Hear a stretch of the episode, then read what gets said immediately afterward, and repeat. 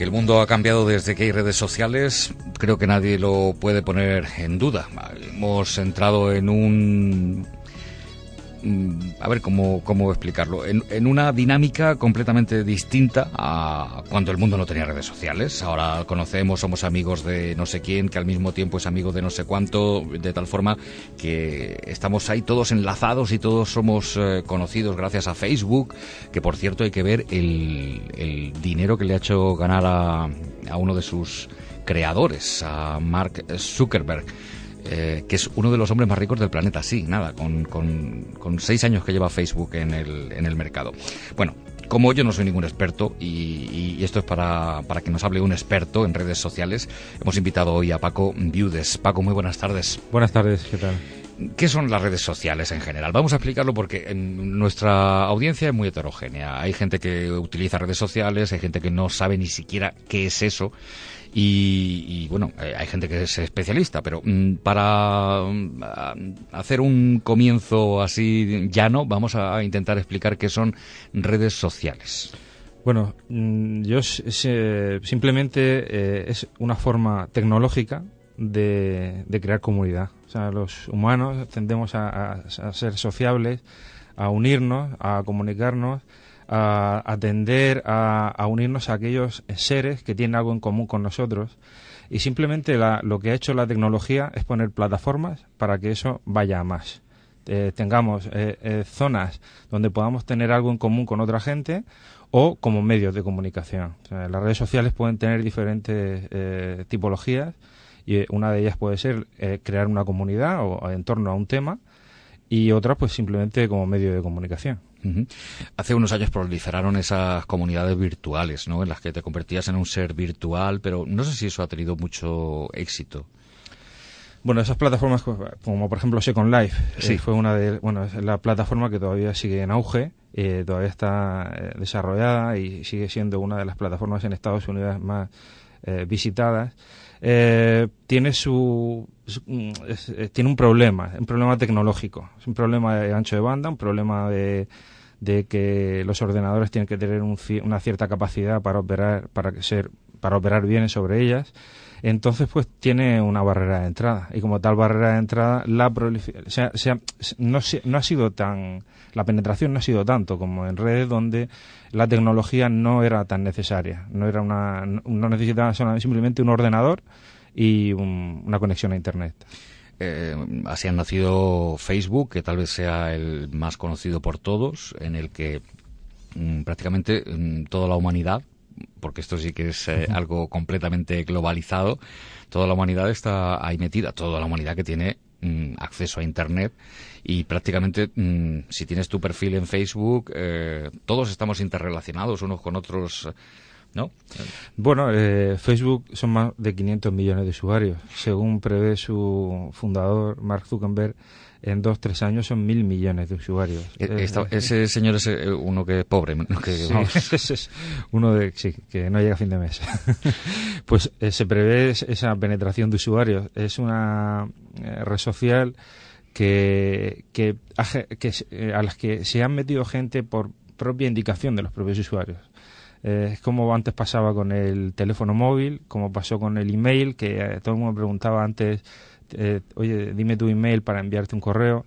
Ya nadie se hace, hace esa pregunta, ya todo el mundo pregunta, dime tu email.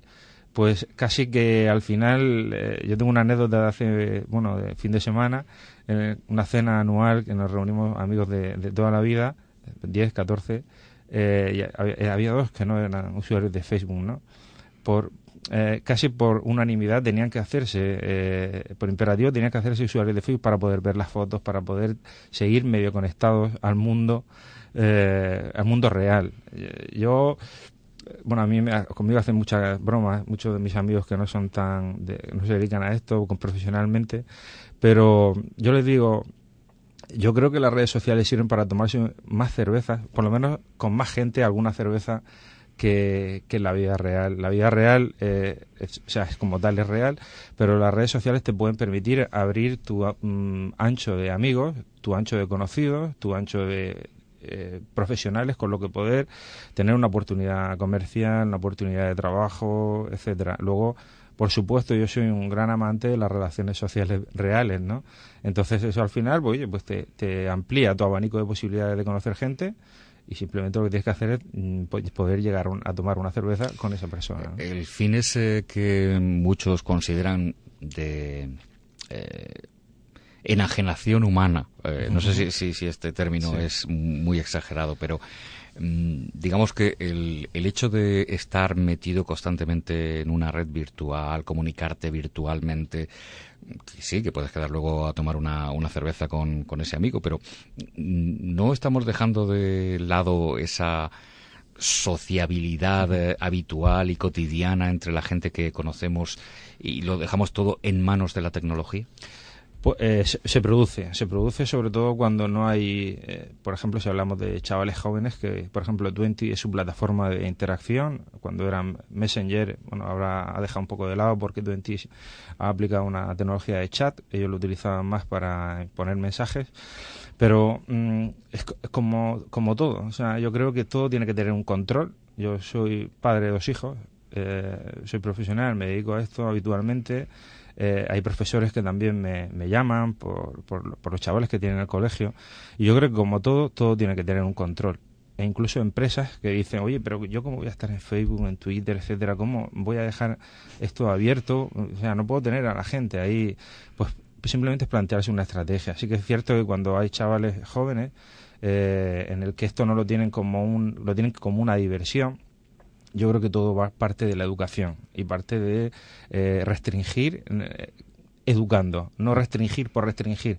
A veces se restringe por una mala eh, porque los padres o incluso los profesores no saben para qué pueden utilizar esta de forma de forma mm, constructiva, sino simplemente de forma destructiva. ¿no? Yo creo que falta mucho de educación para poder eh, llegar a educar constructivamente a aquellos chavales que dedican muchísimo tiempo a este, a este tipo que puede producirse eso, ¿no? Una, una desocialización, ¿no? Sí, eh, hemos visto cómo en pocos años eh, la emergencia de, de Internet, porque tampoco hace tantos años que, que, tenemos Internet, si ha sido, ha sido nada, ¿no?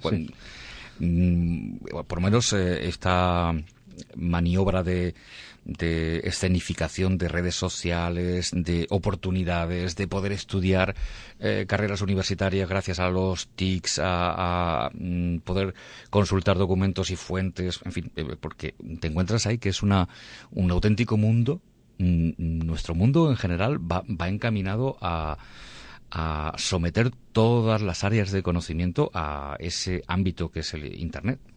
Sí, mm, mira, yo eh, el planteamiento global, eh, ya sea profesional, empresarial, cultural, social, es que bueno, Internet indudablemente está ahí, es una herramienta, puedes estar o no, pero lo que no puedes es evitar que la información fluya y la información circule. Yo eh, cuando doy alguna charla, ya sea a profesionales o a, personas en general, siempre hago una pregunta. ¿Quién no utiliza Google para consultar o obtener información de lo que quiera? El 100%. Eh, el, bueno, el, llamado, el cariñosamente llamado San Google. Efectivamente. Y yo creo que esto, eh, hay, un cambio en la cultura, eh, la cultura tradicional, no hablo de la cultura solamente tech, tecnológica. El, cambio de la cultura es el compartir y conversar, no solo el restringir la información. O sea, en Internet aquel que comparte información y de cuanto más valor mejor es tiene más reputación, o sea, tiene más credibilidad. Y es lo que se intenta en Internet, ¿no? que la persona que habla, que interactúa, tenga credibilidad y reputación. Y eso solo se hace compartiendo cuanta más información mejor, cuanta más veraz información mejor y cuanto más mm, original sea la información, es decir, que sea una fuente de información real.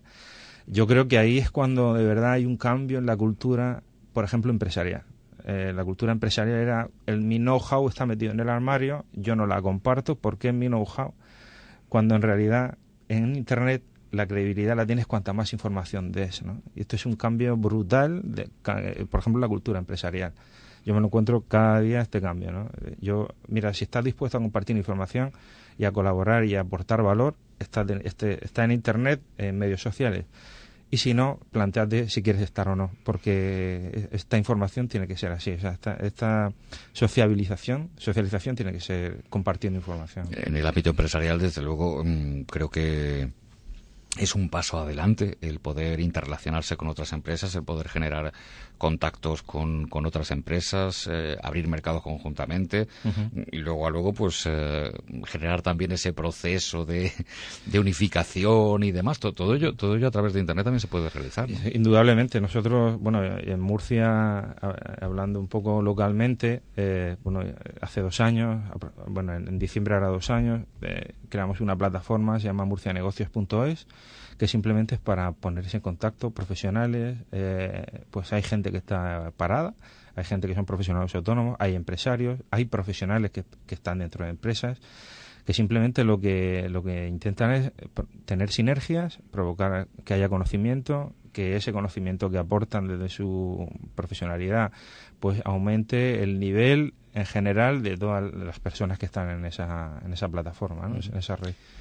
La verdad es que eh, esto podríamos estar hablando, pero, pero muchísimo, Paco. Podríamos estar hablando días y días y días sobre redes sociales. Eh, solamente, mm, y como última pregunta, ¿Por qué se han puesto tan de moda el Twitter? El, ya, nadie, mm, bueno, mucha gente no concibe estar en el día a día sin tener conectado, estar conectado para conocer la última hora o noticias o, cualquier cosa. Pues yo creo que precisamente por eso, por, lo que acabas de comentar, por estar conectado y conocer la última hora, ¿no?